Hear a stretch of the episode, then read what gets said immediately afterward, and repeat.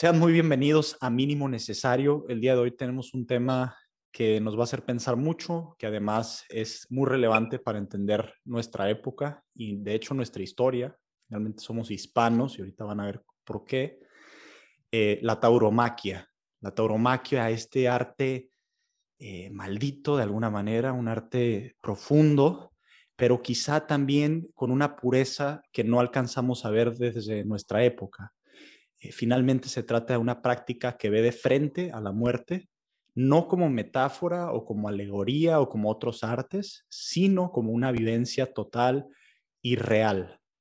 Y vamos a tratar de entenderlo y esto va a ser lo mínimo que alguien debería de saber de esta práctica, de este deporte, de este arte, como digo. Y para hacerlo me acompaña José Saborit, quien es director de Tauromaquia Mexicana. Bienvenido, Pepe. Gusto tenerte por acá. Benjamín, un gusto este, para mí estar con, contigo, con todos los eh, radioescuchas eh, que, nos, que nos sigan. Y nada, un gusto platicar aquí con ustedes de, de lo que es la tauromaquia. Muy bien, pues vamos a empezar a, directo y me gustaría empezar con el protagonista de la tauromaquia, que me parece es el toro, el toro mismo.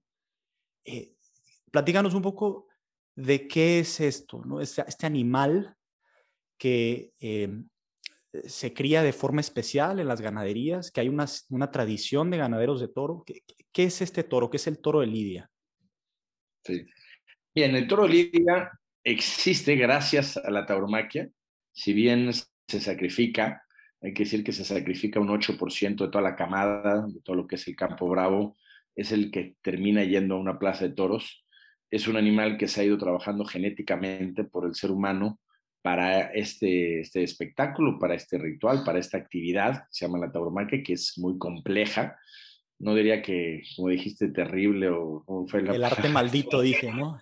No, no, no, no, no creo que ahí, ya, ya, entramos en la polémica desde, desde, el principio, no creo que sea un arte maldito, al contrario, es un arte espectacular, lleno de sentimiento, de profundidad, de, de, de, de unos valores eh, extraordinarios, por lo cual se ha mantenido durante, durante siglos. Eh, entonces, eh, sí, un, un, toro que se ha ido trabajando con un toro que era eh, de campo finalmente. Eh, eh, hay muchas versiones de cómo ha llegado a, a, ser lo que es hoy en día. Una de las versiones que a mí me, me, me gusta más es, hay muchas en el sentido, es desde la época de las cruzadas y demás para preparar a los, eh, los caballos que iban a, a, las guerras y demás, pues los, los preparaban con, con, toros para ver qué caballos eran valientes y demás, uh -huh. y había que colocar a los toros y demás, para, había que ma manipularlos, ¿no? Entonces ahí, eh, en esa en manipular estos toros, eh, empiezan a darse cuenta que hay unas características in increíbles en este animal, a diferencia de un león que te pones ahí, te va, te a comer, aquí el toro te viste una forma natural eh, eh, sobre el movimiento y no sobre el ser humano. Entonces el ser humano, que es el que tiene capacidad de crear arte y crear mil cosas, ¿no? Por eso estamos ahorita vía Zoom y vía, ¿no? El ser humano tiene esa capacidad, pues se da cuenta que ese, esa bravura puede generar pues un arte, pues, ¿no? un, un, arte, una expresión del ser humano, hay miles de expresiones del ser humano, esta es una de más, y eh, primero era para los, empieza en el rejoneo, entonces empieza a ver suertes ya a caballo, empiezan a hacer actividades, digamos, ya de corte artístico, eh, también un reto del ser humano es ante, ante, la adversidad, ante la muerte, estos retos de superación, y se empieza a dar cuenta el ser humano que a pie también se pueden hacer actividades, se puede hacer esta parte, sí, recreativa, evidentemente, pero que tiene un trasfondo eh, que, que, involucra muchos eh, valores de, de, del ser humano. Entonces se va, se empieza entonces a criar este animal con, con, con, con este fin uh -huh. y se empieza a seleccionar los animales que van teniendo esta bravura. Eh, uh -huh. Pero eso estoy hablando de siglos, de siglos, sí, claro. para llegar a un animal único, una raza, eh, que pertenece evidentemente a una especie, etcétera, que tiene unas características únicas que si se prohíbe hoy en día la tauromaquia, desaparecería este animal eh, de la tierra. ¿Qué dicen estos grupos radicalistas, eh, prohibicionistas, al grado de decir que si desaparece, pues no tiene mal, desaparece un animal que sí, efectivamente, sea, ha sido perfeccionado en el sentido por el ser humano, pero desaparecería. Nosotros como animalistas que somos, queremos que esta raza eh, se mantenga, que dure por, por, por siglos, y la única manera que se ha encontrado para que eh, permanezca es pues, con la existencia de las corridas de toro. ¿no? Eh, sí, que hay, que hay, por ahí un, artículo que vi de, El País, justamente, que me gusta el título, que te entrevistan y, dices tú, los verdaderos animalistas somos los taurinos, ¿no? Pero todavía no quiero entrar a, detalle, quizá, de, de, la, parte política. Ahorita nada más eh, quiero conocer un poquito más del toro. Entonces, es toda esta tradición, las, están las ganaderías, este, vamos dándonos cuenta de que este animal, que me, imagino que era una especie de toro de tipo de toro de montaña, los primeros, no sé, este, por, por, su tamaño o, de dónde salieron los primeros, pero eh, ¿cómo funciona eso hoy en día? O sea, ¿cómo vive un toro de lidia? Eh, ¿cuántos, ¿Cuántos años tienen que pasar para que, estar, para que estén listos para el ruedo? Este, todo esto, cómo, cómo funciona eh, para, para, la selección, etcétera. Sí, viene, es originario del Uro de, y, aparece ¿no? en eh, pinturas rupestres en, Creta, y hay una imagen del hombre con el toro, o sea, es, es antiquísimo la relación hombre-toro es, es, milenaria, ¿no? Y ha habido pues eh, esta relación de distintas maneras, ¿no? Trasladándonos ya actualmente, ¿cómo vive un toro de lidia? Finalmente es el animal de consumo humano que mejor calidad de vida tiene. En realidad tiene un bienestar animal. Eh, viven eh, como si fuera un deportista de alto rendimiento, con veterinarios de primera, en espacios grandes. Recordar que los animales que nos comemos, en este caso las reses, viven un año, un año y medio en espacios reducidos. Finalmente también todo tiene que ver con el negocio, que sea rentable. Entonces, en un espacio reducido, les meten de comer lo que sea para que se engorden, rápido sacarlos y generar toda esta, esta, esta industria alimenticia, ¿no? El toro de Lidia vive al contrario en espacios muy amplios, eh, ¿no? Repito, con veterinarios de primera, con una calidad extraordinaria, consentidos para que lleguen a la plaza de toros. Y viven cuatro años, un toro normalmente, ¿no? Hay, los novillos se lideran de tres y demás, y las, los, los, los, machos son los que se lidian, y luego no todos los machos llegan a, una plaza de toros, se hace una selección genética que muchos, muchas ganaderías ya tienen, pues en lo que es el semental, y las vacas se, se, se lidian también, se torean exactamente igual que un toro, pero no se llevan a la plaza de toros por su tamaño, sus características. Durante el espectáculo vende el toro grande, el toro este, eh, corpulento, tal, que ese es el macho. La vaca se torea en el campo, eso se torea pues, cuando tiene dos años aproximadamente, hay ganaderías que tienen un poco antes, un poco después, para hacer una selección y se hace un tentadero que se llama, que es, es, es, es como una, pues la lidian como si fuera en la plaza de toros, con otras características, sobre todo en el tema del caballo, que es donde se demuestra la bravura. Lo que busca aquí el taurino es mantener esta, este gen, este que es de la bravura, es un animal único, un animal, este animal no lo puedes tener en un zoológico, en el jardín de tu casa, más ah, veremos muchos videos por ahí, bueno, no muchos, son pocos, pero los difunden muchas veces. Entonces, estos animales, sí, animales bravos que a lo mejor puedes acariciarlos y demás, pero bueno, son excepciones, como puede pasar con un león, un cocodrilo, que van y le meten la cabeza a un león tal, pero yo, yo no le recomiendo que, lo, que a sus hijos, porque lo vean en un video, vayan y lo acaricien un cocodrilo, ¿no? O sea, pues Eso pasa igual que en el toro lidio, entonces quieren distorsionar, que es mucho lo que pasa en esto, es que quieren distorsionar este. Entonces es un toro bravo, que es de nacimiento. Entonces las hembras se torean en el campo en este tentadero y se prueban al caballo para ver esta bravura y también la cuestión de estilo, características, que es lo que busca el ganadero y la que sirve ¿no? Se, ¿Para qué sirve? Para este fin del espectáculo, evidentemente, va, eh, se, pasa a ser madre, y ya viene ahí el gusto del ganadero, selecciona qué semental, con qué vaca, y las que no, pues se van al consumo humano, se van al carnicero, este, como cualquier otra res que nos comemos, el toro de día se come exactamente igual, las toxinas que produce en, el, en la lidia eh, no son eh, significativas para, para echar a perder la carne, ¿no? O sea, incluso Está demostrado científicamente que hay, animales que cuando entran al rastro tal pueden generar más toxinas, etcétera, que un toro de lidia, ¿no? Entonces eso este, también es otro de los mitos, mentiras que hay. Y todo esto que vamos a ir platicando, que sepan que es demostrable. La gente que tenga duda, ¿no? que nos escuche y quiera comprobar esto, con mucho gusto lo pongo una ganadería, que conozcan con científicos, con veterinarios, para que vean todo eso. Entonces, en realidad, el, taurino, pues es el que quiere este animal que se perdure tal, y no tenemos una afección en decir, oye, vamos a sacrificar porque finalmente nos los vamos a comer. O sea, es, se come exactamente igual que el otro, entonces no tenemos esta doble moral de, de, tener un, un taco, una hamburguesa y saber que es un animal sacrificado el que nos estamos comiendo, que es lo que así ha vivido el ser humano por millones de años.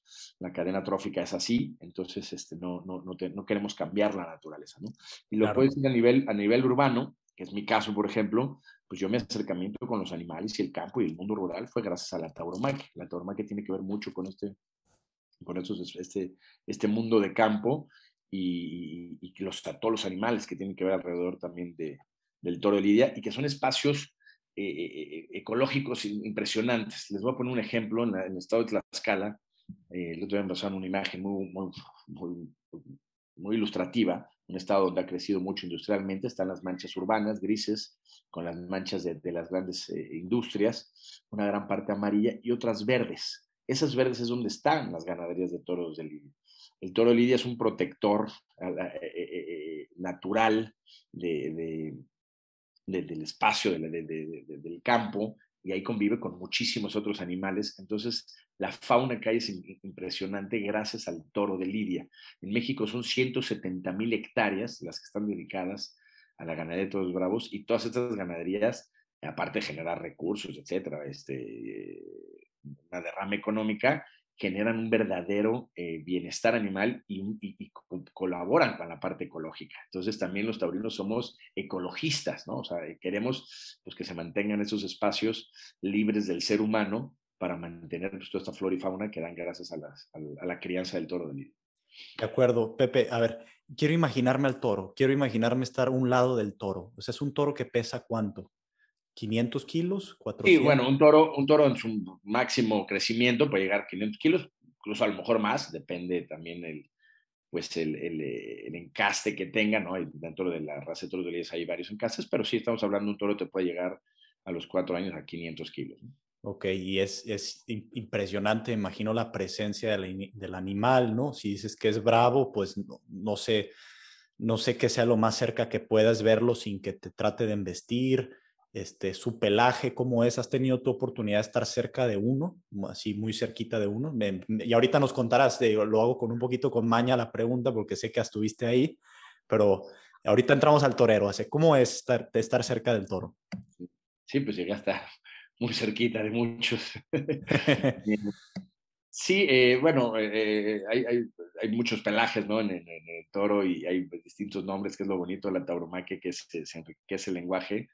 Pero bueno, para que nos entienda el público en general, está el pelo negro, el pelo blanco, el pelo café, que es los toros y ese castaño, y con eso ya puedes jugar, ¿no? El pelo blanco con el, con el negro, pues es una tonalidad gris, que se dice cárdeno, y luego pues ahí, ¿no? El, el, el negro con manchas blancas, garrendo, entonces, este, en fin, hay, hay, hay, hay un juego eh, entre todos esos pelos, pero sería, son, los tres colores principales de de, bueno, le pones, pones el cárdeno, que se hace el gris, entonces serían cuatro colores en ese sentido principales de, de, los toros de Lidia.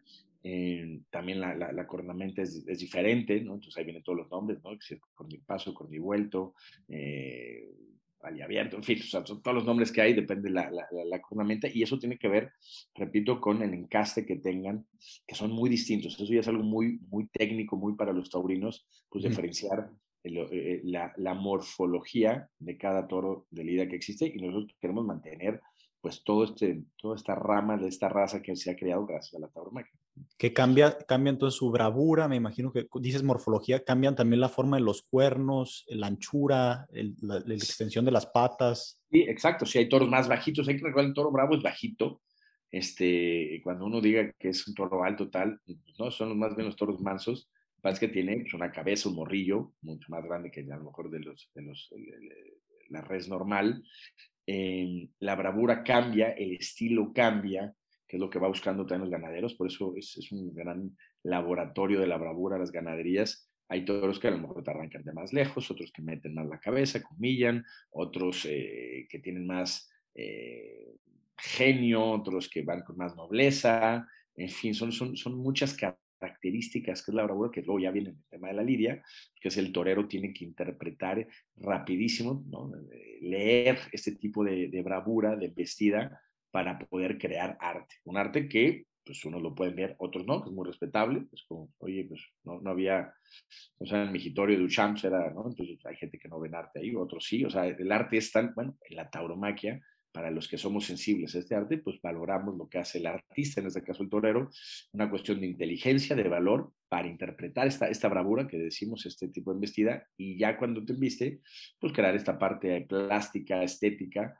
eh, creando obras de arte eh, en movimiento, y, la gente que nos gusta el torero, que no vamos para ver morir un animal, evidentemente, este, cuando valoramos eso, ver la capacidad, de la inteligencia y el valor, el arrojo de un ser humano y crear este arte, pues es algo que nos vuelve locos y nos emociona de tal grado que pues queremos seguirlo viviendo, gente interpretándolo y gente en el tendido este, y es lo que nos hace felices y nos hace ir a una plaza de toros. No siempre se logra, hay que también entenderlo que no todas las corridas no son, no son, no son maquinitas los toros, pueden pasar corridas y en una corrida de seis toros, ninguno en vista, con características para crear este arte que, que, que, buscamos, queremos los taurinos, y pueden pasar una, dos, tres corridas y no lograrlo, pero cuando se logra es suficiente para, para volverlo a intentar las corridas que sea necesario. Entonces, sí. Es, una expresión artística que a miles y millones, yo creo que, de gente en el, mundo, porque recordar que pues, sí, España, ahorita decías de, de, hispano,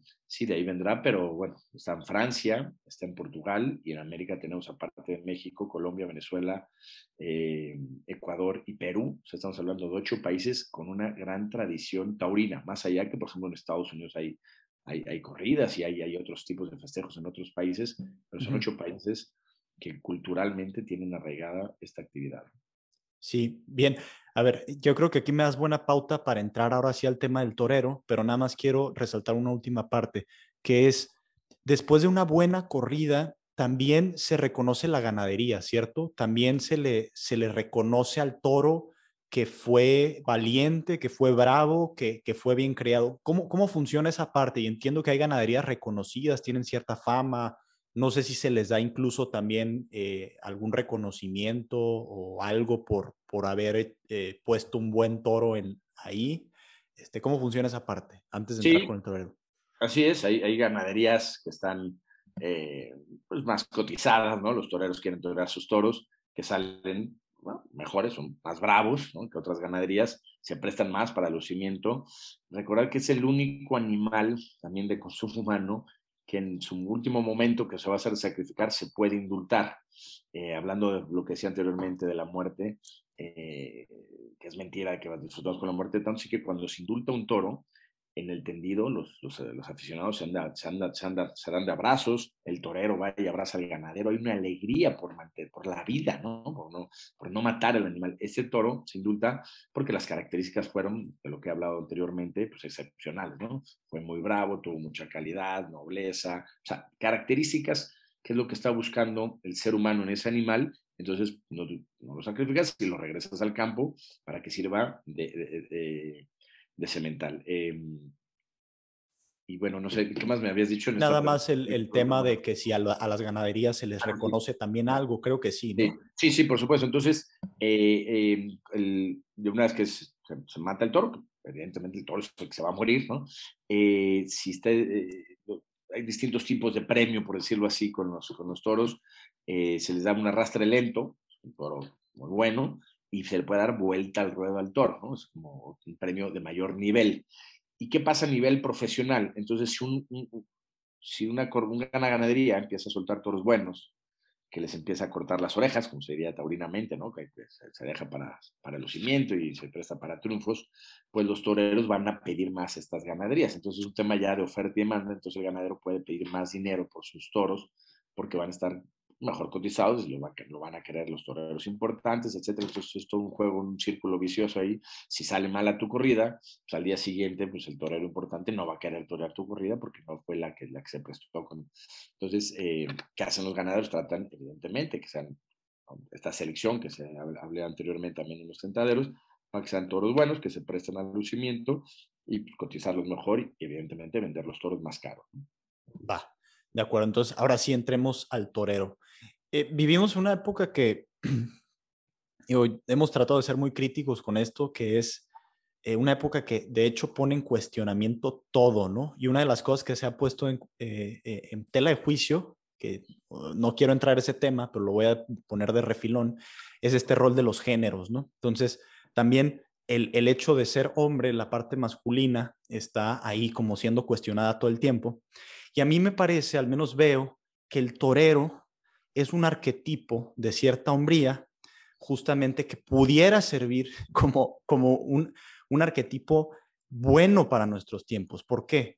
Porque el torero finalmente eh, es alguien que se pone frente a frente a la muerte, eh, que puede morir de verdad en, el momento en el que está toreando, que elige el riesgo, elige la disciplina, elige ser visto enfrente de todos, es decir, no hay, no hay doblez en él, es alguien que sabemos lo que está haciendo, todo, todo el mundo en la plaza lo puede ver.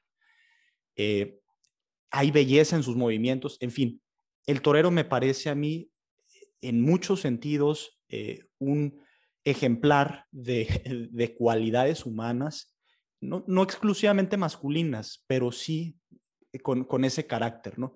Te, quiero hacer la pregunta, a ver, ¿qué es el torero? ¿Qué hace un buen torero?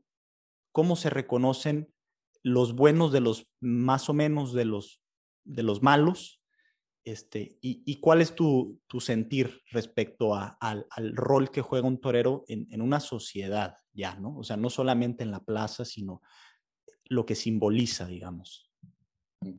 Antes de contarte eso de, cómo se diferencia un buen torero, un mal torero, eh, que lo dijiste ahorita eh, antes de entrar a la pregunta, algo que tiene este espectáculo es que es de verdad cuando el, el, que muere, cuando termina el, show, uno se levanta a recibir aplausos. No, aquí la muerte existe, es de verdad, y el torero se está jugando la vida de verdad. O sea, no hay, no hay, no, no, no, no, como el teatro, como el cine, como otras cosas que también es válido muchos tipos de espectáculos más aquí. Entonces, eso es único que hace un espectáculo. Ah, hay otros, a lo mejor también, arte para caídas y otros.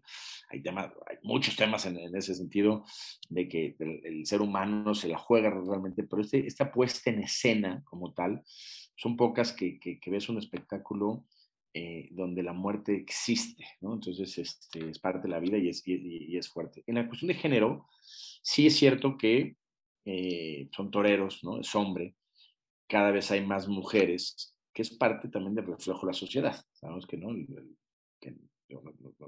no, da ahorita para entrar en este tema, podemos eh, dedicar otro programa tal. Y sí tiene que haber un aspecto en un principio físico, donde pues, el hombre este, pues, es el que se bajaba el rotal, pero una mujer se puede bajar exactamente igual. Hay mujeres toreras, eh, cada vez hay más espacios para mujeres. Y sí, este tema de valentía, a lo mejor malentendido tal, se, se le ha acuñado más al hombre, ¿no? De, la, de la, fuerza. Eh, pero bueno, que, técnicamente una mujer puede exactamente igual torear y pero son usos y costumbres que se han dado en la sociedad y pues sí, hoy en día pues está, está dominado por los hombres la actividad de, de, la tauromaquia, pero lo vemos en otras actividades. Antes el fútbol era impensable para las mujeres y ahorita ya hay, ¿no? hay ligas femeninas tal. En la tauromaquia pues cada vez hay más, en las escuelas taurinas y demás, pues cada vez se ven más, mujeres.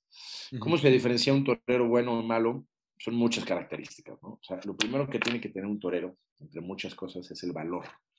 Este, y eso se va dando cuenta uno con el animal, una de unos becerros, luego un ovillo y luego un toro muchísimas personas pueden torear un becerro, ya menos pueden torear un novillo y muy pocos pueden salir a un toro. Porque es un tema pues, de que está de tu, tu, tu, vida por medio y cuando uno está ahí abajo y sabes que estás en riesgo, pues no todo el mundo quiere poner en riesgo su vida. ¿no? Y es un, es un sentimiento normal, ¿no? De, de, de protección. Claro. Y, y, no todo el mundo, no todos los seres humanos están dispuestos a arriesgar su vida por, por este espectáculo, por esta actividad. Entonces hay toros que tienen más valor que otros. Es una actividad que necesitas valor, uno para estar enfrente y otro porque esta cuestión también estética y demás de poder, el toro, pues necesitas quedarte quieto. Pues ver, ver venir un animal de 500 kilos y quedarte quieto, pues es Y aparte una cuestión también de protección, fíjate, normalmente el ser humano, para torear, tienes que las manos afuera, ¿no? De echar las manos afuera es un poco, te defiendes echando las manos afuera cuando en cualquier momento de, emergencia, de peligro, el ser humano, este, tira, ¿no? Te proteges, es como encoger tus brazos, ¿no? Aquí tiene, entonces son, son, características que, que para torear, pues lo vas entrenando, lo vas practicando y cambia. Bueno, luego tienes lo que dije hace rato, ser inteligente. Eso es, eso es un, tú tienes un problema, todos los toros son diferentes, te van a investir de manera diferente. Que es algo apasionante los toros cuando la gente empieza a ver el toro, nunca te vas a aburrir en una corrida de toros, porque todos salen distintos, te van a hacer una embestida diferente, en tiempo, forma, tal. Entonces tienes que ser muy inteligente en poder descifrar esa embestida para hacer lo que tú quieras, ¿no? Hay muchas interpretaciones del toro, ¿no? Eh, entonces esa es otra. Luego tienes que tener una, eh, una concentración del público, o sea, también estás, estás siendo juzgado todo, el tiempo, ¿no? Eh, también volviendo a estos espectáculos otros, pues al final te aplauden o te, o te recriminan. En, la tauromaquia es exactamente en el, en el, momento, te están recriminando. Entonces tienes que tener una fuerza mental para sobreponerte al público. Luego dicen que más, o sea, da más miedo el público que el propio toro. ¿no? Entonces hay que tener una fuerza mental impresionante para transmitir el toro. Y luego viene también la cuestión, digamos, estética. ¿no? Por eso también ya es de gustos. Hay toreros que me dicen, oye, ¿cuál torero te gusta más? Pues a unos les gusta más, otros y otros. Eh, en la cuestión de su interpretación. Eh, tiene que ver también otro con el temple. El temple también es muy importante, es decir, oye, este es mejor que el otro temple, que sepa templar. ¿no? El templar es cuando te quiere agarrar el toro, el engaño, la muleta, el capote, y que lo lleves a la misma distancia, a cierta velocidad, sin que te agarre el cabrón. Al eso del, y que tengas la capacidad de hacerlo más largo, más bajo, más. O sea, ahí viene ya la interpretación de cómo lo adaptas tú. Hay toreros que que tienen pues, valor, tienen inteligencia, tienen temple, entonces pues es más fácil que guste o que pueda esa capacidad de triunfar. Aquí viene un tema también importante en, este espectáculo, que es lo de la muerte, que también es lo que causa mucho escosor en, un sector de la población, pues si a matar, te a matar es muy, muy, pues muy fuerte porque es matar un animal, o sea, nadie está diciendo que esto sea, es, un, es, un, espectáculo fuerte, así es, y es el único momento donde tienes que tirarte hacia el animal. El animal pasa por tu lado, pero el único momento que estás enfrente de los pitones y tienes que irte en medio de los pitones es la muerte, entonces también pues, matar pronto y bien. Ahí viene un tema también, los taurinos quieren matar pronto y bien. O sea, no, no queremos que estés pinche y pinche. De hecho, si uno mata mal, viene la, la recomendación del público y uno como torero se la pasa mal, ¿no? Entonces, bueno, eso es una cuestión, la, técnica, todo eso que estamos hablando, la técnica para torear también se necesita mucha colocación, no es nada más que el movimiento de los brazos y más, sino dónde te coloques tú en el ruedo, conforme la embestida del toro, puedes o no torear. O sea, entonces, eh, algo que tiene que aprender un torero para ser mejor o torero es que pues tengas un sentido de ubicación y sepas colocarte. A veces el toro te aprieta más hacia los medios, luego te aprieta más hacia tablas, este, eh, que no, no, estés atravesado. Ya podríamos hablarlo ya en términos técnicos, pero entonces también tiene la, la geografía en el ruedo eh, la geometría, ¿no? La, la, geometría en el ruedo juega un papel importante que es la colocación, entonces, pero tiene que ver con la inteligencia, enseguida tú sepas eh, dónde colocarte más, entonces vas a poderlo templar mejor, vas a poder eh, llevarlo más largo, le puedes pegar más pases, en fin, todo lo que, pero a veces tampoco eso es de cantidad, no es de que el que pegue más pases, pues es el mejor torero, a lo mejor un torero pega un pase, pero lo pega con tal calidad artística que eh, con eso vale. Entonces hay, toreros, hay públicos que quieren un pase bueno, con arte, con expresión, y otros que prefieren que uno pegue muchísimos muletazos. Es tan abierto la tauromaquia que es lo que la hace pues, muy bella, ¿no? Que hay una evaluación objetiva finalmente también, ¿no? Que es la de los jueces. O sea, ellos sí tienen ciertos criterios, es, o, cómo, cómo hacen esta evaluación final de si se le da este, una oreja, dos orejas, las orejas y el rabo, este, lo cargan en hombros. ¿Esto, ¿Esto cómo se da? Sí, sí, sí, sí, sí, hay una, aquí ahí vienen los jueces, finalmente el juez, sí, ahí viene es algo eh, subjetivo, que tiene que ver con varias cosas, o sea, sí, sí se califica la, la... A ver, ¿me permiten un momentito? Sí, sí, adelante. Adelante, Pepe, es parte de la, la, la cuestión normal. Y este, mientras regresa, yo de todas maneras eh, lo que quiero comentar. ¿eh? No, no te preocupes, Pepe. Este, aquí lo, lo, único que iba, iba a comentar, justamente iba a empezar a, a, platicar que tú has vivido en carne propia esto, ¿no? fuiste torero. No sé si se diga eres o, fuiste, no sé si es algo que con lo que te quedas toda la vida ya o, o se acaba el momento que es tu última corrida. Pero eh, te preguntaba también esto porque quería saber cómo se vive el instante previo a salir al ruedo y cómo se vive cuando termina la faena. si nos puedes decir, ¿no? O sea, está, ¿cómo, qué, se siente, pues? Bueno, termino de contarte lo del juez, que ahí me, perdona ahí la, interrupción.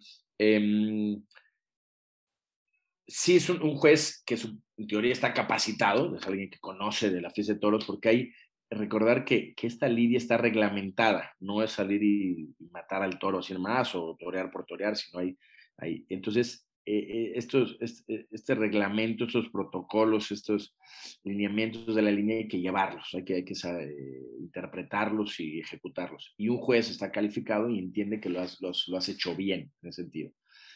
Eh, técnicamente. Luego viene la corrección, como digo, artística, que es totalmente subjetivo, y entonces el juez sí califica, en España llaman presidente, en México el juez de plaza, te califica tu actuación.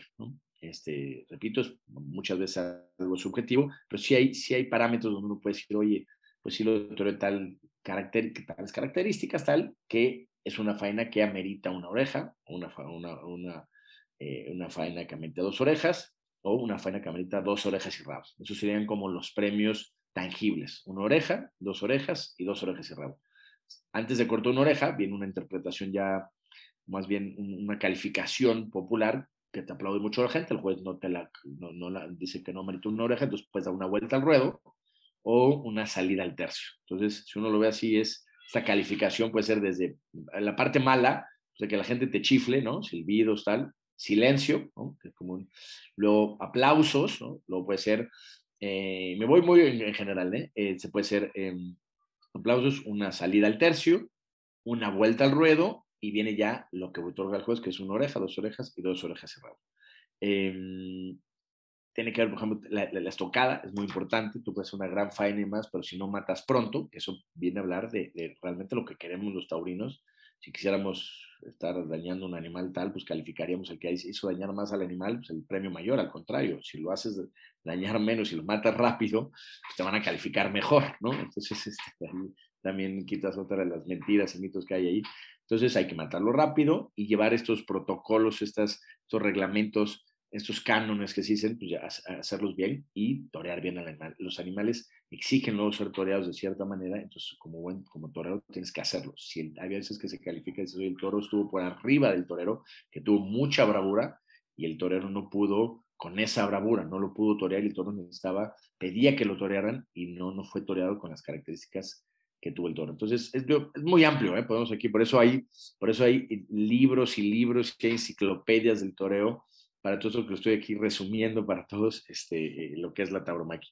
Como torero, eh, tu otra pregunta, sí hay un miedo tremendo, o sea, este, luego se dice que hay más miedo al público que al propio toro, a la responsabilidad. El torero que diga que no tiene miedo, pues miente. El tema es, como en otras actividades donde hay, hay peligro, cómo manejas este miedo. Este, hay gente que lo puede superar y otros que no, y con los que no pueden ya estar en el ruedo, ¿no? Eh, y se va superando, yo creo que poco a poco. O sea, yo creo que cuando más miedo tienes es antes de, todavía antes de que salga el toro. Ya cuando sale el toro, pues ya, ya, viste si fue bueno o malo, ya sabes qué le vas a hacer.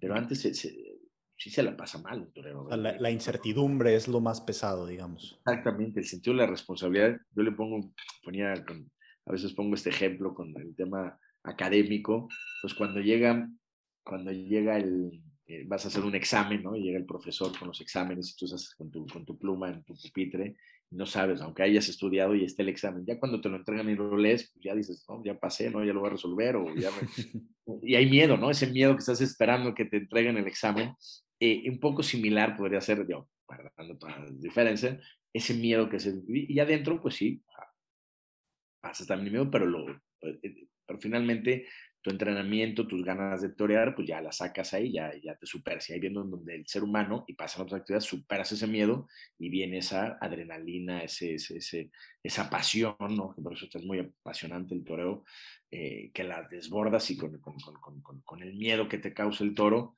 pues logras lo que se logra en un, en un ruedo, que es, pues, es magnífico, ¿no? Entonces, sí hay miedo, pero se supera. Y cuando logras ese gusto, cuando es un toro bueno y lo empiezas a disfrutar, es único, o sea, ese, que, que, el torero pase este, que transmite este gusto por torear al público, pues es realmente maravilloso.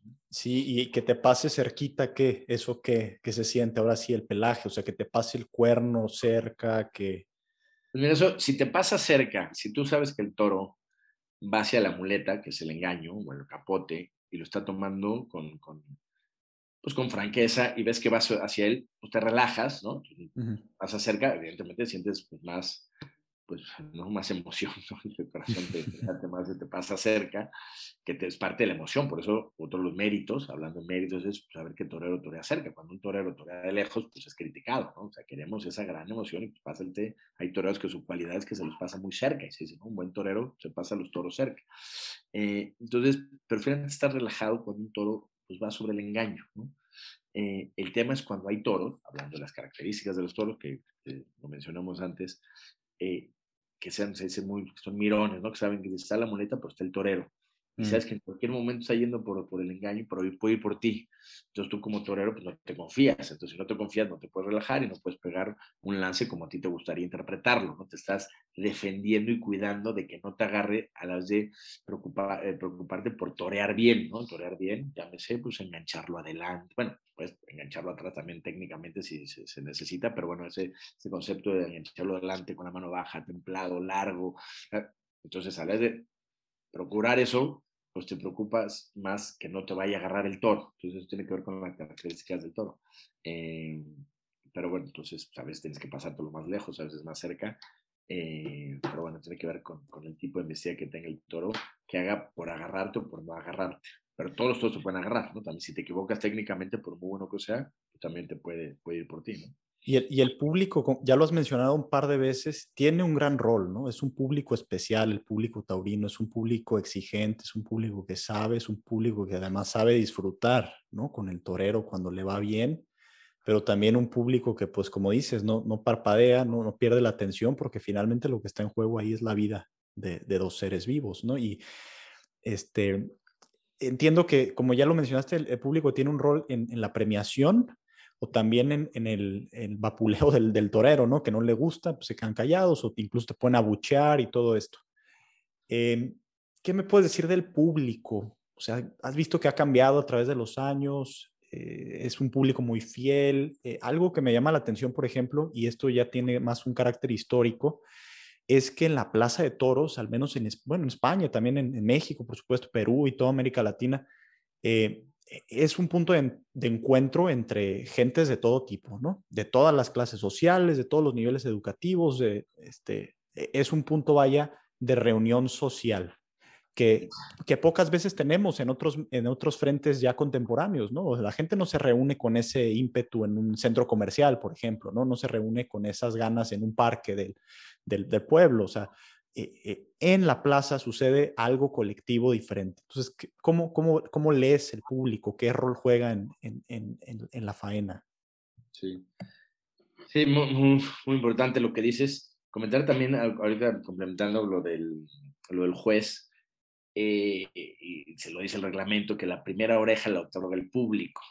Entonces, tú imagínate que tu calificación este, se, o sea, el público, si el público pide la oreja, el juez se la tiene que dar. O sea, si hay, hay una petición mayoritaria, y esto es uso y costumbre, que es con el pañuelo, ¿no? Pañuelo blanco, este, la, la, gente pide la oreja, entonces el juez la tiene que dar. Entonces, imagínate, hablando, no sé, fútbol, entonces fútbol, entonces el público, no, ganan tus goles y ganas, ¿no? O sea, no, no tiene que ver este, tu triunfo que tenga que ver con el público. Luego, esto que dices que es muy importante en la tauromaquia de la...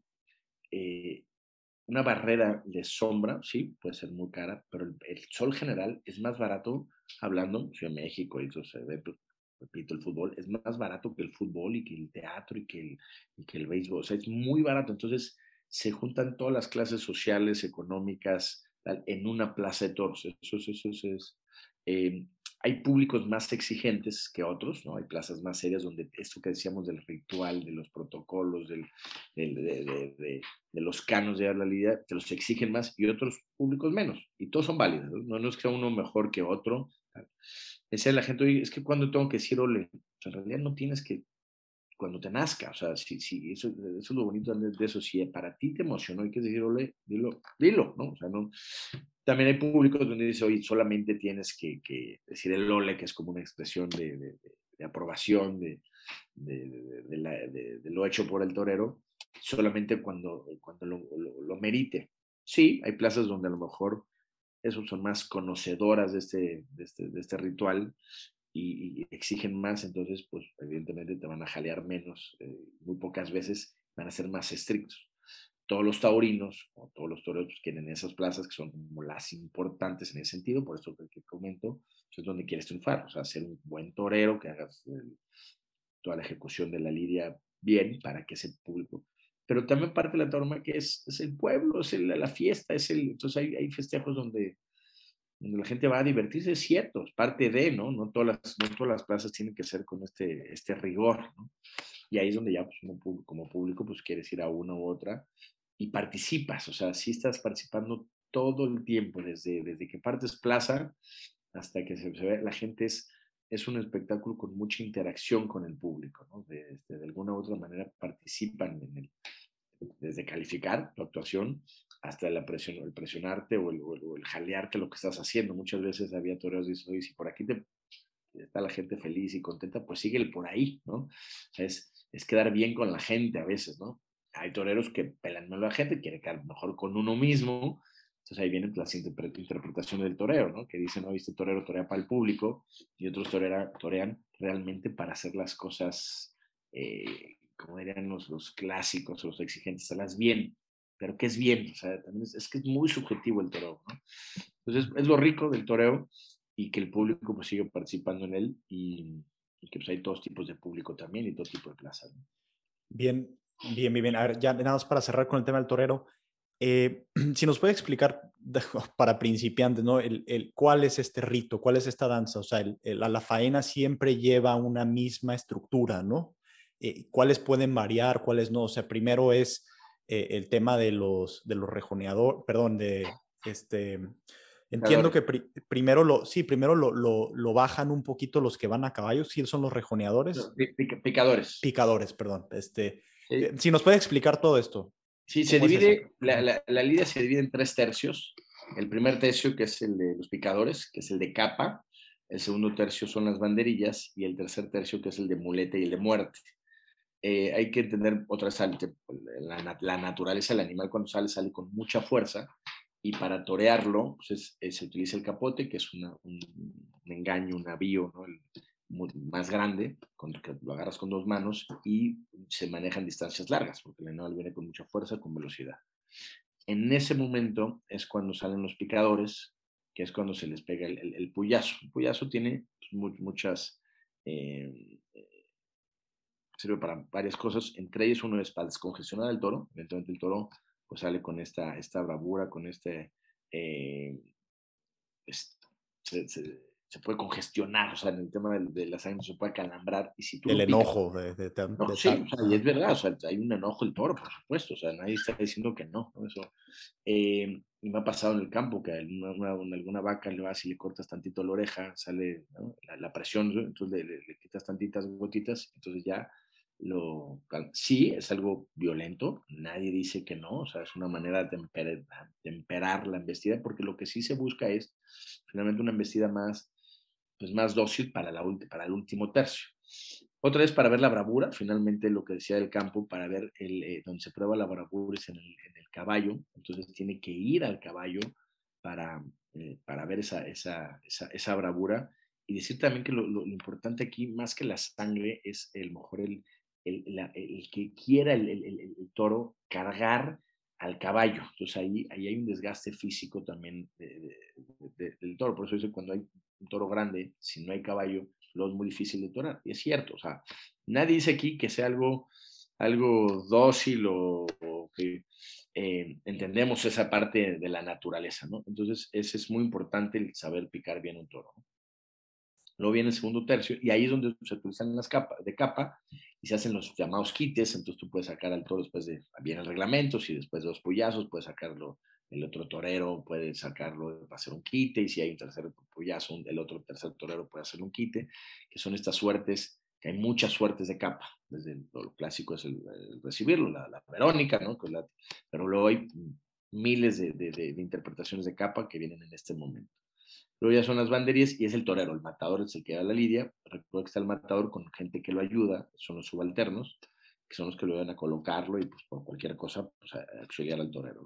Luego vienen los, las, banderillas, que sirven pues, para, eh, entre otras, es después del, trancazo que ha tenido, el desgaste que tuvo con el caballo, para que el, toro otra vez vuelva a agarrar este, este trote, que vaya de largo, que ayude a esta, este, esta descongestionamiento que ha tenido el toro, sirve para que el torero vea por qué lado va a ir bien, porque todas las banderillas se ponen por un lado y por el otro, lo correcto, lo, ideal para que tú veas cómo embiste, y también es una suerte pues, espectacular, o sea, bien interpretada, es, es, es una, es una actividad eh, del ser humano, decir, oye, voy a ir a cuerpo limpio y te voy a poner banderillas, es este es, muy atractivo también. Entonces, una, una, de las muchas suertes que hay del toreo se utiliza aquí en el segundo tercio, que son, son las banderillas, más allá también de lo que dirán, eh, pues, adornar al toro, etcétera, ponerle, que tiene mucho significado, las banderillas luego tienen ciertos colores, por algún, el toro cuando sale, sale con una divisa, que es el, el color de la ganadería, en fin, tiene con muchas connotaciones también el segundo tercio.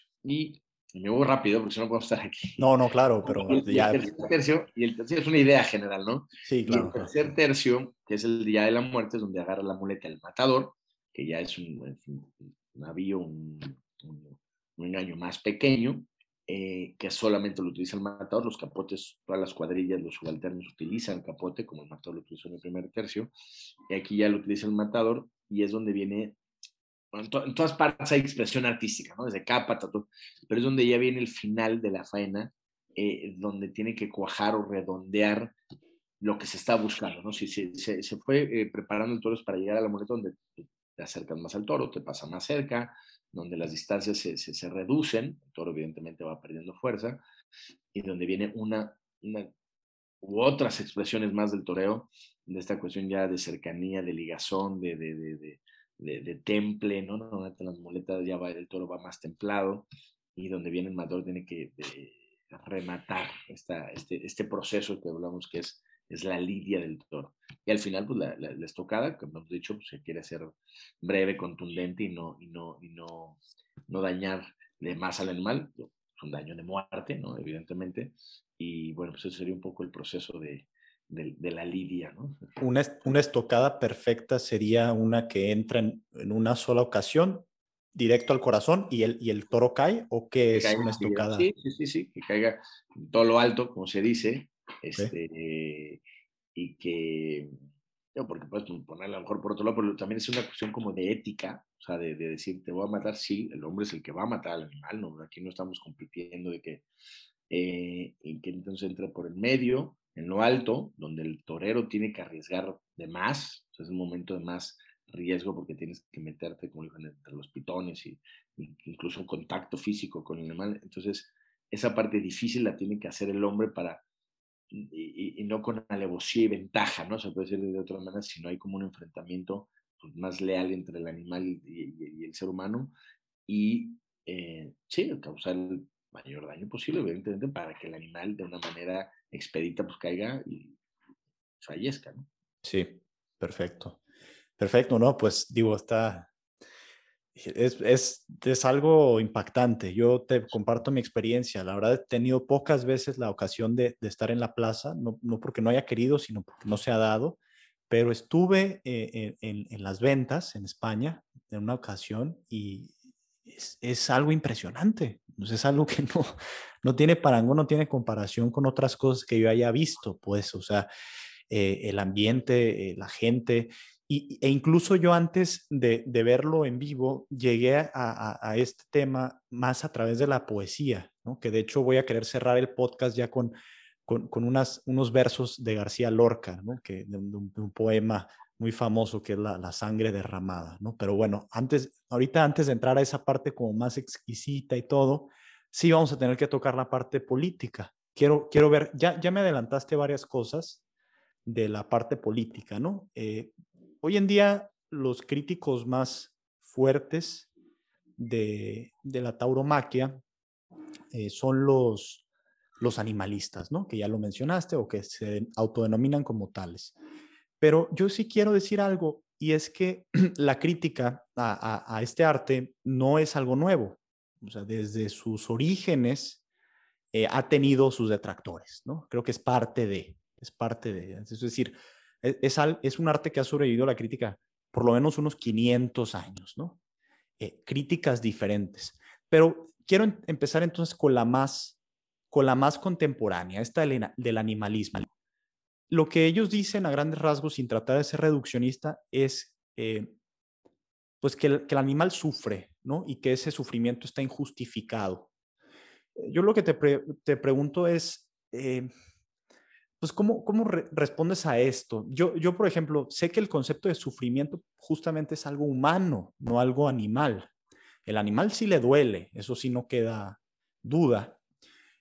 sin embargo, eso no es malo en sí porque finalmente el dolor es parte de la existencia misma, ¿no? Ah, para animales, para hombres, para todos. Pero ellos sí creo que hablan de eh, sufrimiento, un sufrimiento este, que además lleva alevosía, lleva ventaja. Mm, ¿Cómo, ves esto? ¿no? ¿Cuál, sería tu, reacción? Sí, bueno, lo dijiste tú, eh, pero más allá de eso, o sea, porque sí, evidentemente, claro, o sea, bueno, esa parte de sufrimiento, o sea, ya lo acabas de decir, es es algo aprendido. Yo, yo sufro porque me quedé sin trabajo, mi novia me dejó, tal. Pero sí está el tema del dolor, que evidentemente sí lo hay, ¿no? O sea, esa parte, ellos dicen que, eh, un poco con lo que hemos hablado ahora, por eso yo digo que no es un tema ya de bienestar animal. Este, este eh, decir vamos a cuidar a los animales es, es, un discurso muy sexy, seductor, estamos de acuerdo, vamos a cuidar a los animales, ¿no? O sea, hoy vamos a acabar con la, con el hambre en el, planeta Tierra, pues estamos de acuerdo, vamos a acabar con la pobreza, pues todos estamos de acuerdo, o sea, son, son temas que, ¿no? que son muy fáciles de vender, oye, no queremos hacerle daño a los animales, todos estamos de acuerdo, ¿no? Pero ahí viene ya un tema de la naturaleza, un tema histórico, cultural, antropológico, etcétera, etcétera, de, de la relación hombres-animal, ¿no? Eh, esto de querer equiparar a los animales con el ser humano soy bonito, ¿no? Pero en realidad no sucede ni va a suceder. O sea, eh, han querido prohibir como es la fiesta de toros desde hace 500 años. Siempre ha habido, no no solo por diversas razones. Aquí en México, Benito Juárez fue por un tema político totalmente, Maximiliano, Maximiliano etcétera, en aquella época. Venustiano Carranza en la época de la revolución por eh, temas sociales de, de, de, donde se juntaba mucha gente, etcétera. Y ahorita pues, sí el tema este, dice que vende mucho, es un gran negocio. Ustedes pueden ver un centro comercial, pues hay metros lineales, bueno, hay centros comerciales para vender productos, es una gran industria, la carreola para el gatito, la bufanda para el perro, etcétera, ¿no? Los spas ya no son perreras, son spas, se genera mucho dinero que no van a dejar caer esta gran industria del animalismo de, y quieren poner los valores del ser humano en los animales para generar. Y esto, evidentemente, le ha pegado a la tauromaquia porque es de lo que hemos platicado aquí, de los pocos espectáculos que quedan, es no el único, donde ve esta parte natural donde el ser humano interactúa con un animal y está la muerte. Pero la muerte no, no la vemos como algo malo, en el entendido que al final es un animal que nos vamos a comer. Eh, eh, que hay que sacrificar, alguien lo tiene que sacrificar. Lo que, es, lo, que, lo que es terrible ahorita es que un niño, un adolescente incluso, se puede comer una hamburguesa, un, taco, y no sabe realmente de dónde viene ese animal. Y, entonces vienen estas personas que, ay, que yo la respeto, ¿no? Eh, tienen todo su derecho más, del mundo, por ejemplo, vegano, que estoy de acuerdo, que no quieren eh, eh, comer animales, tienen todo su derecho, pero quieren imponernos su moral decir, eh, tú tienes que ser como yo. Entonces se vuelven grupos radicales, muy violentos, ellos nos culpan de violentos a nosotros, yo los invito a una plaza de toros donde sí se ve sacrificio un animal, pero no hay violencia, entendido más a nivel, a nivel político, eh, administrativo, pues policías, pues, con que lleves dos o tres y ya está, y a un, estado de fútbol tienes que llevar eh, cientos de, de, policías, es, es, totalmente familiar. Esta percepción de la muerte eh, también es como, como mala de los animales, es urbana. Un niño en el campo puede matar un chivo sin problemas, no hay ninguna afectación psicológica. venden de que la tauromaquia produce violencia, mentira. En México hay estadísticas de los estados más, más violentos son los, incluso los que tienen menos actividad taurina y viceversa. En el campo ahí, ¿no? Es, es este, un niño no tiene ningún problema y yo quiero ver si un niño de estos yihadistas o los adolescentes en Estados Unidos que llegan con rifles y matan a, a sus compañeros han visto corridas de toros. O sea, es mentira, se han hecho estudios psicológicos, psiquiátricos con niños y demás, y ahí están, ¿no? No causa ningún problema. La gente que, que nacimos y desde niños vamos a los toros, no, no somos gente buena, ¿no? Sí, no, amamos a los animales, tenemos, tenemos mascotas y demás, y tenemos una relación sana con la vida, o sea, con la naturaleza, o sea, y estos, y estos grupos provisionistas de corte radical, más allá también del negocio, porque hay gente, quieren imponer esa moral. Entonces, el problema aquí es que el Estado quiere imponer eh, eh, la moral, ¿no? Que, es lo que estamos, eh, yo, para mí, yo a mí me gustaría sacarlo, ¿no? El tema de bienestar animal, si es un, tema moral, ético, que estoy de acuerdo, ahí podríamos ya debatir lo que quieran, pero no de bienestar animal. Para, para nosotros sí es ético, para nosotros sí es, sacrificar un animal, porque sabemos todo esto que hemos platicado en este programa, de la crianza, de lo que significa este ritual, etc y que sabemos que es un animal que se, se crió en extraordinaria eh, eh, manera de vida, de un bienestar, un verdadero bienestar animal, y que después no los vamos a comer. O sea, no tengo ninguna afectación de verlo morir. Eh, si tú no tienes esa capacidad o no puedes ver a morir un animal, bueno, pues no entras. Finalmente la Plaza de Toros no es en la vía pública, el que quiera entra, el que no, no, y, tú sabes si entras o no, es una cuestión de libertades, ¿no? Entonces, de acuerdo. nosotros vemos, nosotros vemos en este sí, o sea, sacrifica el mal, es fuerte, yo cuando era adolescente, tal, todo tuvimos un proceso de, pensamiento, tal, como cuando empiezas en la muerte, empiezas en mil cosas más creciendo, y, y, lo aceptamos como, como, la naturaleza, ver, ¿no? El pez gordo se come al pez chico y ves como pero ellos dicen que nosotros disfrutamos con esa muerte. Ya lo platicamos aquí, no disfrutamos con esa muerte, que quede muy claro, ¿no? Aceptamos esa muerte un proceso de la naturaleza, pero no es que lo disfrutemos, o sea, sí, no, disfrutemos.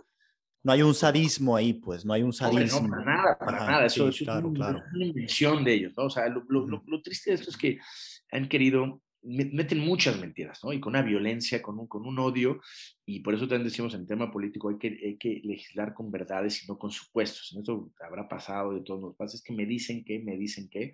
Empecé este programa y hoy estamos abiertos para que vengan, conozcan la tauromaquia y más, para que no es el que me digan qué. El taurino en realidad lo que disfruta, que ya lo fuimos platicando en este, en este programa, es el todo este ritual que digo, este procedimiento de la, del primer tercio, segundo tercio, la expresión artística, eh, estética del ser humano, el poder torear, ver esta bravura única, ¿no? las ganaderías que salió en el tema del programa, que es más o menos cómo la inteligencia del ser humano se junta. Cuando ves esos afanes donde viene, oye, si lo matan o no, ya, me da igual, ¿sí me explico? O sea, el claro. sale creando, no sale matando, o sea, es, es, es, es tan grande el tema artístico, estético eh, del encuentro del toro con que la muerte no, no, es lo, lo, principal. No, y viene un tema también, el por qué lo matan, el tema también, sí, finalmente económico, real, que es lo malo de estas personas que viven, pues, que no conocen animales, ¿no? Por eso decimos nosotros somos los animalistas. Tú toreas el toro, que nada más se puede torear solamente una vez. ¿Qué vas a hacer con ese animal que tiene esa bravura? Te lo vas a llevar al jardín de tu casa. Yo no conozco ningún antitaurino animalista, esos que, que, que se gasta un dinero en mantener un toro de estos. Primero no lo puedes tener en el jardín de tu casa. Y luego que vas a comprar un, tantas hectáreas para tenerlo y le vas a dar de comer eso, no se gastan ni un peso en este animal. Los taurinos sí se gastan. Entonces, y como sirve de carne, entonces ya no lo puedes torear, porque el toro, lo que decía ahorita, aprende, tal, entonces ya, ya para, para este fin no sirve. Entonces, ok, ya tienes al animal, ¿qué vas a hacer con él? Se mata, ganas dinero y le das de comer a cientos de personas con un animal sacrificado. O sea, es, la naturaleza. O sea, entonces, ¿dónde está, ¿dónde está el ser malévolo, el ser eh, lo que tantas mentiras dicen con esta actividad? ¿no? Entonces, este es algo que es muy, muy vendible de ellos. En un minuto nos pueden acabar, por eso los medios de comunicación. Aquí te agradezco, llevamos una hora ya, este, eh, para explicar todo esto. Entonces, por eso ellos lo quieren todo debatir en los medios porque en tres segundos te ponen una imagen con un toro, sí, escupiendo sangre, a, mí tampoco me gusta, o sea, a nadie les gusta eso, ¿no? Entonces, ah, entonces ya eres malo porque mataste un animal, o sea, un discurso muy fácil, muy, muy, muy simplista, ¿no? Y, explicar la tauromaquia es mucho más compleja, todos los que hemos ido a la tauromaquia, desde niños nos las han explicado, pues empieza a entender y ya este, pues es más comprensible y disfrutas más el espectáculo. Ahorita que hablamos del público, como cualquier eh, espectáculo, cuando conoces más, pues también lo puedes disfrutar más, ¿no? Conoces más, te vuelves más exigente y te enamoras más de esto y pues no tiene nada que ver con todas estas mentiras que dicen de nosotros y los radicales que suelen ser estos, estos grupos que, que, repito, nos quieren imponer su moral. Claro, Pepe, ahí coincido contigo. Entonces, yo diría incluso que esta parte del animalismo se me hace una crítica muy débil, o sea, que, que, digo, lamentablemente ahí está, ¿no? Y, ha tenido auge y creo que es por la facilidad de, de entenderlo, ¿no? Y, y su, este, para el público en general, ¿no? A diferencia de justamente este ejercicio que estamos haciendo de explicar una serie de cosas, arte, historia, eh, incluye este, una especie de danza, preparación, en fin, es mucho más fácil entender lo otro y quizá por eso se esparce tanto. Pero bueno, voy a dejarlo ahí, ese tema. Hay otra crítica, esta sí me parece a mí un poco más problemática, quiero ver cómo la ves, que justamente no se centra en el animal, sino en el torero y es, es una crítica muy antigua, incluso creo que sus orígenes son de la misma iglesia eh, católica, en el siglo XV, siglo XIV, y es si un ser humano está bien que exponga su vida eh, con, fines, digamos, de artísticos o deportivos o, o, de, o de, diversión incluso, este, siendo que finalmente pues el ser humano es, pues, es lo más, es un alma, ¿no? Digamos, es lo más elevado que hay. Eh, ¿cómo, ¿Cómo ves tú esta parte? O sea, eh, digo, evidentemente tú mismo estuviste dispuesto a hacerlo, eh, pero me gustaría entenderlo un poco mejor, ¿no? ¿Qué, lleva a un hombre a, exponer su vida, ¿no? Por, por este arte. Este, la hace más plena, la hace más intensa, es algo de la personalidad. Este, ¿Cómo lo ves esto? Sí, es un tema también filosófico importante y de, que puede ser muy debatible. Eh, finalmente el ser humano es, es libre y puede decidir, que es donde viene ya un tema polémico sobre su propia vida, ¿no? Este, cada quien puede hacer con su vida o tendría que hacer lo que quiera, ¿no? Eh, y hay gente que esto nos apasiona, nos ha apasionado, unos más, menos, al grado que dices, pues yo pongo mi vida y vale la pena exponer mi vida para disfrutar esto. Yo te lo puedo decir que he estado ahí, eh, me faltan muchas actividades por hacerlo, pero el, momento de mayor gozo, de satisfacción, de, sí, el sobreponerte, ¿no? Hablamos del miedo, la encrucijada que te puede dar un toro para resolver el problema, pero eh, el poderlo templar que te decía y que, que, que veas esos 500 kilos y que lo lleves, ese gozo, porque si hay un gozo, que yo no lo he sentido en, otro, en otras cosas de la vida. Gente que lo, a lo mejor sube una montaña, lo disfruta, se tira un paracaídas o, toca una guitarra y tienen ese, esa emoción que llena, llámale el alma, llena tus tu sentimientos, pone el nombre que quieras y el torero logra eso. Entonces, ah, que tienen riesgo, ¿no? Te juegas la vida, a lo mejor a alguien le gusta la velocidad y dices, yo quiero sentir la velocidad y ir a 300 por hora, es un placer, o sea, esta adrenalina, que la adrenalina es, adictiva, ¿no? Obviamente el dolor lo tiene, pues si, oye, vas a 300 kilómetros por hora, pues estás consciente que un error te cuesta la vida. Igual el toreo.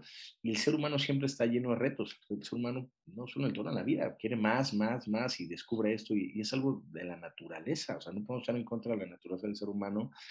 De que, si somos lo que somos por esto, y si hay que llegar a algún se ha tal, se ha descubierto tal, es porque el ser humano va a más, a más, a más, a más, a más. Y la actividad taurina es una de esas, es una más de esas actividades. Y, lo único que pedimos en este es libertad, ¿no? Si, si, si, si, hay seres humanos, por eso me dicen, ¿cuándo, ¿cuándo va a durar la tauroma? Que mientras hay seres humanos que quieran torear, seres humanos que quieran ver esta actividad, pues por mucho que la quieras prohibir, hombre, habrá clandestinaje, ¿no? Que es lo, lo, que pasa con muchas de esas prohibiciones absurdas que vienen de escritorio. Pero mientras exista eso, mientras exista un ser humano que quiera ponerse delante de un toro y alguien por, ver por esa actividad, pues esto no lo pueden prohibir del escritorio. Oiga, muy bien, va, va. Ok, digo, sí, da para mucho esto y, digo, concuerdo, ¿no? La, la, libertad es lo fundamental aquí.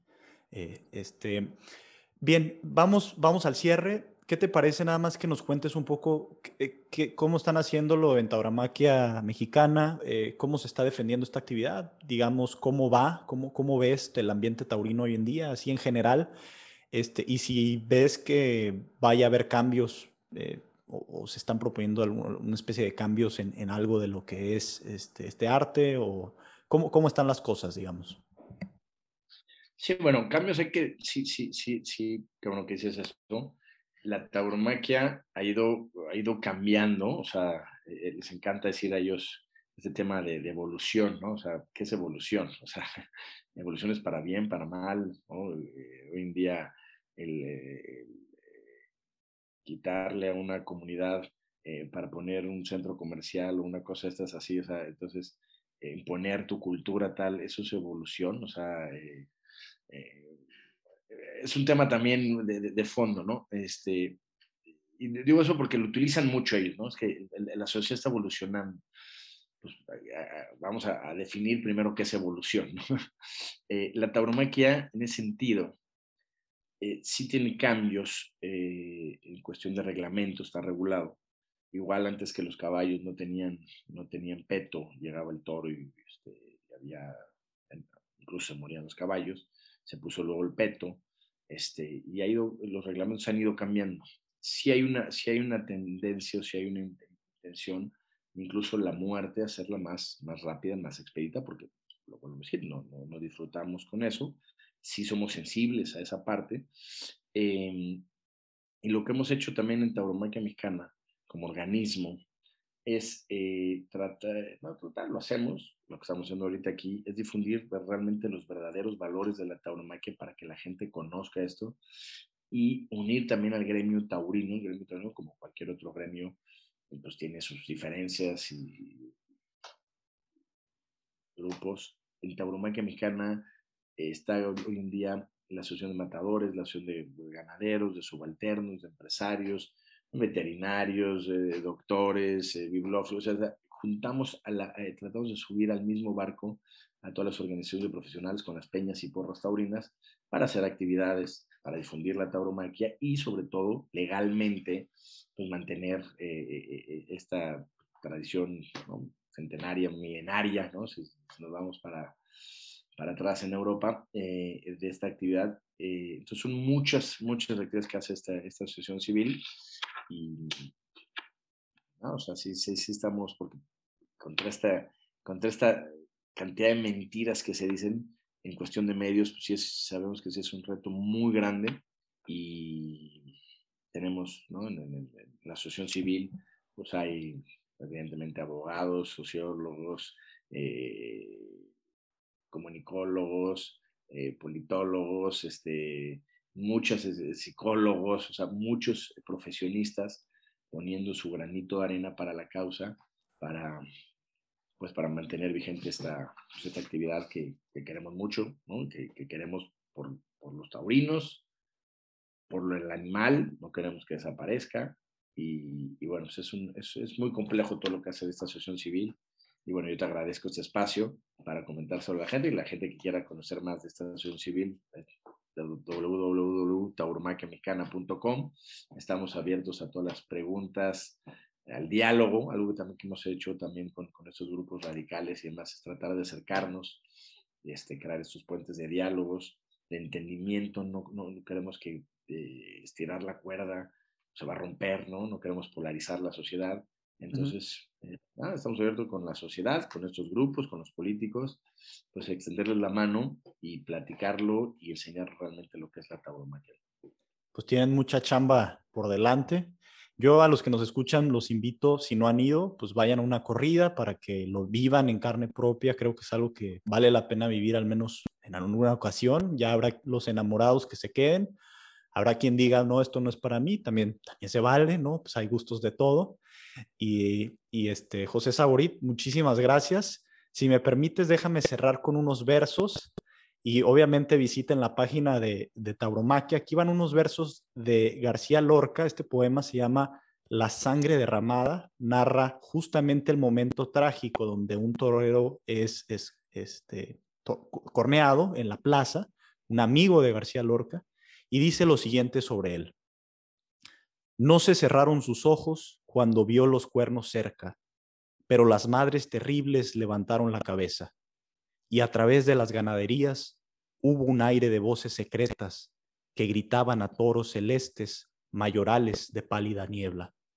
No hubo príncipe en Sevilla que compararse le pueda, ni espada como su espada, ni corazón tan de veras, como un río de leones, su maravillosa fuerza, y como un torso de mármol, su dibujada prudencia. Qué gran torero en la plaza, qué buen serrano en la sierra, qué blando con las espigas, qué duro con las espuelas, qué tierno con el rocío, qué deslumbrante en la feria, qué tremendo con las últimas banderillas de tiniebla. Pues bueno, el arte de la tauromaquia. Muchas gracias a todos, muchas gracias Pepe, hasta la próxima.